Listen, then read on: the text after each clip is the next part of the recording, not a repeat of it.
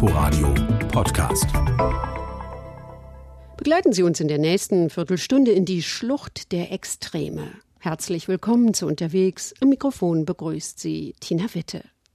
Vor über 100 Jahren, am 26. Februar 1919, erklärte US-Präsident Wilson den Grand Canyon offiziell zum Nationalpark.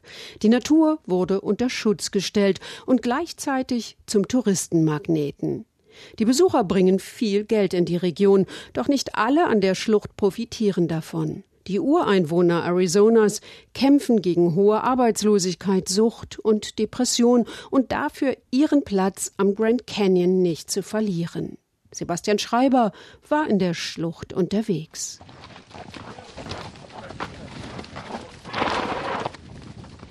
Es ist Winter am Grand Canyon. Die roten, schroffen Gesteinsformationen sind mit Schnee bedeckt. Eine Karawane von neun Maultieren bahnt sich gemächlich ihren Weg entlang der Schlucht, nur ein paar Meter entfernt vom Rand. Vorneweg reitet Jason Casanova. Er trägt Cowboyhut, Backenbart und Stiefel mit Sporn. Immer wieder macht die Gruppe Halt und genießt den atemberaubenden Blick auf die etwas höher gelegene Nordseite des Canyons.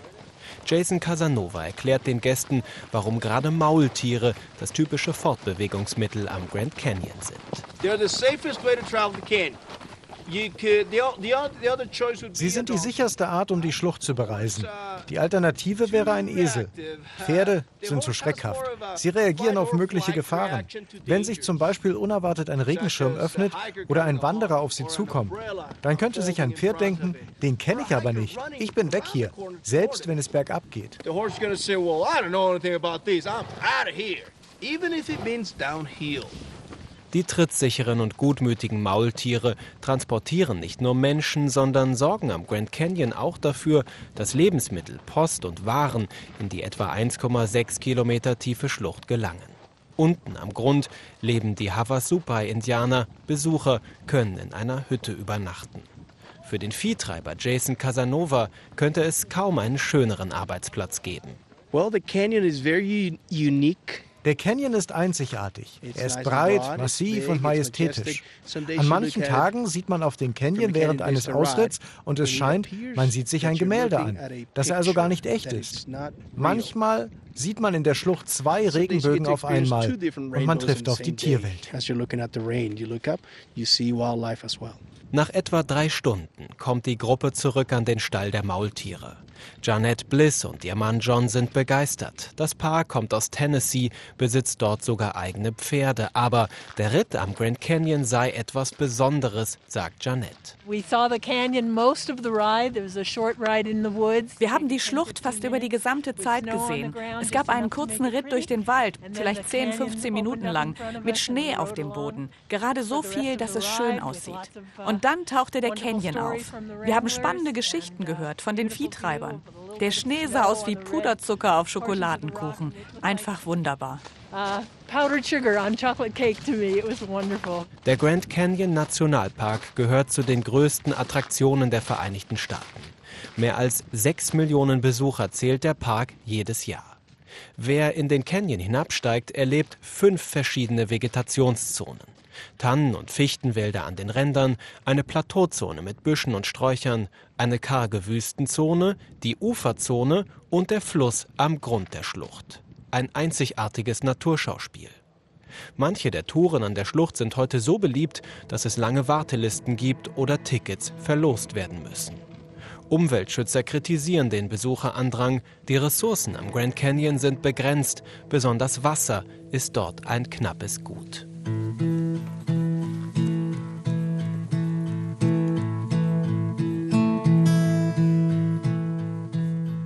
Menschenmassen begleiten den Grand Canyon nur den kleinsten Teil seiner Geschichte.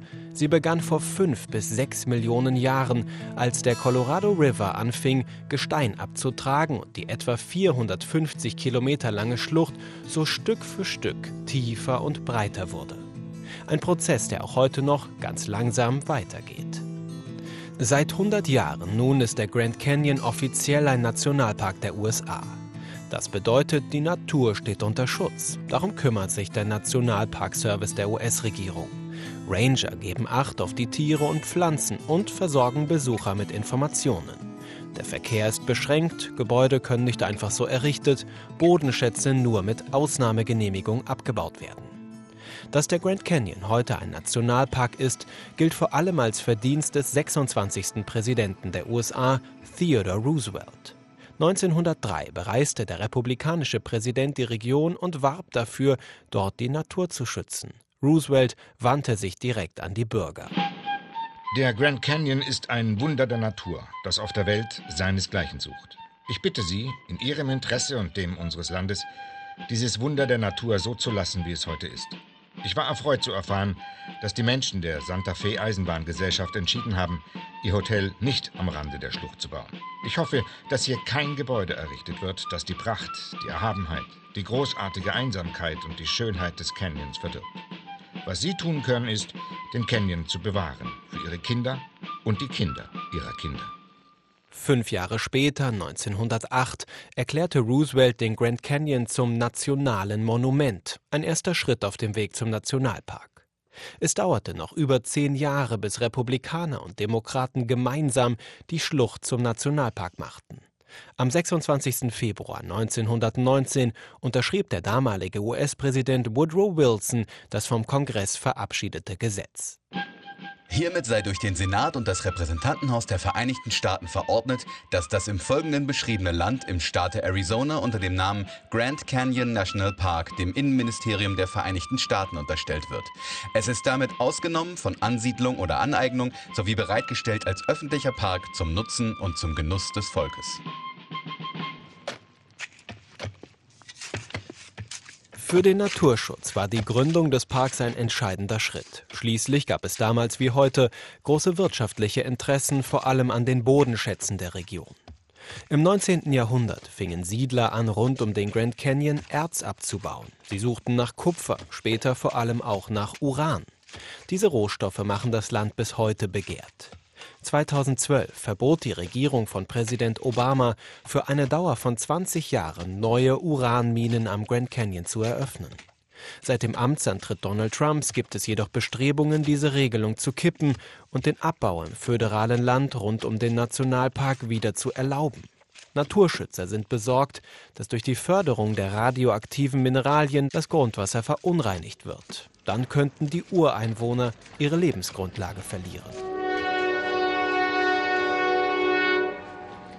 Doch nicht nur mit dem Abbau von Rohstoffen wird am Grand Canyon Geld verdient. Anders als von Präsident Roosevelt erhofft, entstanden dort nach der Jahrhundertwende mehr und mehr Hotels. Dass der Tourismus Einzug erhielt, hing vor allem damit zusammen, dass die Schlucht schon ab 1901 mit der Eisenbahn erreichbar war. Die Strecke an den Grand Canyon ist bis heute in Betrieb. Sie beginnt in der Westernstadt Williams, etwa 100 Kilometer entfernt vom Südrand der Schlucht, direkt an der Route 66. Got no money. Nope. Got no mom. Uh-uh. And we sure as heck ain't letting Sam cook. Am Bahnhof von Williams sammeln sich täglich schon am frühen Morgen Dutzende Besucher. Bevor sie mit dem Zug an den Grand Canyon fahren, erleben sie dort zur Einstimmung ein kurzes Schauspiel. Mit gezogenen Colts stehen sich auf einem Sandplatz eine Handvoll Cowboys gegenüber. Die Räuberbande duelliert sich mit dem Dorfsheriff. Gleich neben der Westernkulisse steht schon der silberne Zug bereit. Die Diesellok zieht etliche unterschiedlich ausgestattete Waggons. Ein Panoramawagen mit verglastem Oberdeck ist das Schmuckstück des Gespanns. Wenig später beginnt die knapp zweieinhalbstündige Fahrt.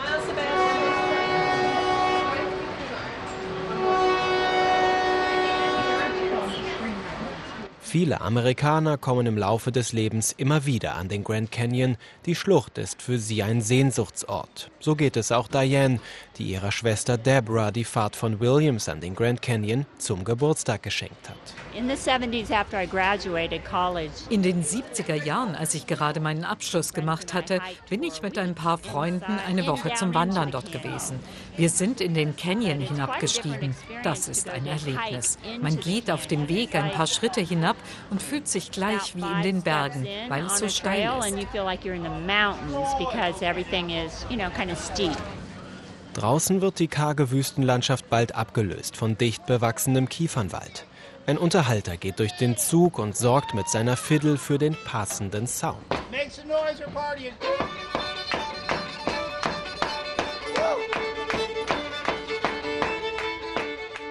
Es ist eine verspielte, romantische Vorstellung des wilden Westens, die auf der Fahrt durch die weiten Arizonas vermittelt wird. Kein Gedanke daran, dass die Landschaft, die am Fenster vorbeirauscht, über Jahrhunderte allein das Zuhause der Ureinwohner Amerikas war. Dass die unterschiedlichen Stämme rund um den Grand Canyon blutig bekämpft und enteignet wurden, dass sich die US-Regierung das Land einfach nahm und die Ureinwohner in teilweise viel zu kleine Reservate drängte.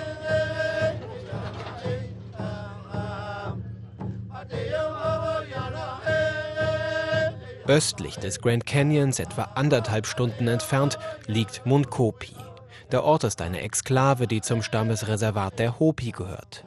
Der Gouverneur von Lower Munkopi, Leroy Sumatskuku, berichtet, dass die Arbeitslosenquote in seinem Dorf mehr als 65 Prozent betrage. Depression, Alkohol und Drogenkonsum seien große Probleme. Die Hopi kämpfen ums Überleben. The Hopi tribe relies on, uh, on coal sales der Stamm der Hopi ist abhängig vom Kohleabbau. Der Verkauf macht 80 Prozent unserer gesamten Einnahmen aus. Unser Hauptabnehmer ist ein Kraftwerk, das allerdings bald schließen wird. Dann fehlen uns diese Einnahmen. Wir geben unser Bestes, uns darauf vorzubereiten und andere Einnahmequellen zu finden. Uh, to look for other sources of revenue. Dass die Hopi überhaupt auf den Kohleabbau zurückgreifen müssen, tut Leroy Sumatskuku weh. Denn der Glaube der Hopi verlangt eigentlich, den Boden nicht aufzubrechen, sondern die Natur zu bewahren. Der Grand Canyon und das Umland haben für die Hopi-Indianer eine große Bedeutung. Warum, erklärt Lloyd Zion. Die 84-Jährige ist die Nachbarin von Gouverneur Sumatskuku. Die Geschichte sagt, dass es der Ort ist, dem wir entsprungen sind. Es gibt am Grunde des Grand Canyons einen Ort, den wir Sipapu nennen. Er ist sehr wichtig für die Hopi. Es ist eine Pilgerstätte. Dort gehen die Menschen zum Beten hin. And that's very important to the Hopi, so they make pilgrimages there and pray dass nach der Gründung des Nationalparks mehr und mehr Menschen nach Arizona kamen, um das Naturwunder zu besichtigen, sieht Lloyd Zion mit gemischten Gefühlen. Der Einfluss der westlichen Welt habe den Stamm die Unabhängigkeit gekostet. I think they went through hard times. I think it's like that even now. Wir sind durch eine harte Zeit gegangen und das ist bis heute so für viele von uns. Oft ist es schmerzhaft. Viele müssen ihre Kinder in die Stadt schicken. Hier gibt es keine Jobs. Wenn sie hier bleiben, wissen sie nicht, was sie tun sollen und stellen dann Dinge an, die sie nicht machen sollten. And some of them will be up to no good doing something that they shouldn't be doing. Während andere Stämme am Grand Canyon eigene Attraktionen schufen, seien die Hopi-Indianer vom Profit an der Schlucht weitestgehend abgeschnitten, erzählt Gouverneur Leroy Sumatskuku.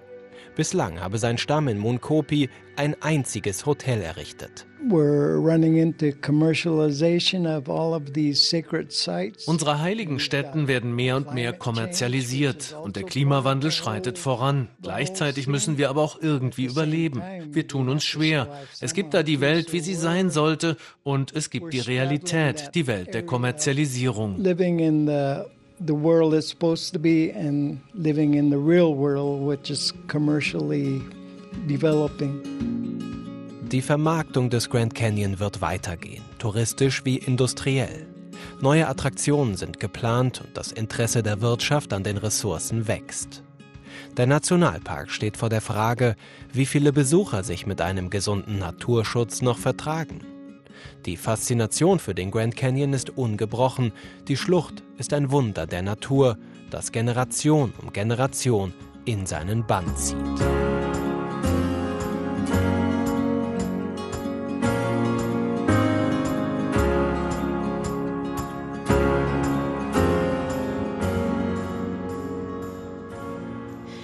Sebastian Schreiber über seine Reise durch den Nationalpark Grand Canyon. Sie können diese Sendung online nachhören unter inforadio.de slash unterwegs und als Podcast in der ARD Audiothek abonnieren. Vielen Dank für Ihr Interesse in dieser Woche. In der nächsten geht's dann in die Schweiz. Am Mikrofon verabschiedet sich Tina Witte. Inforadio Podcast.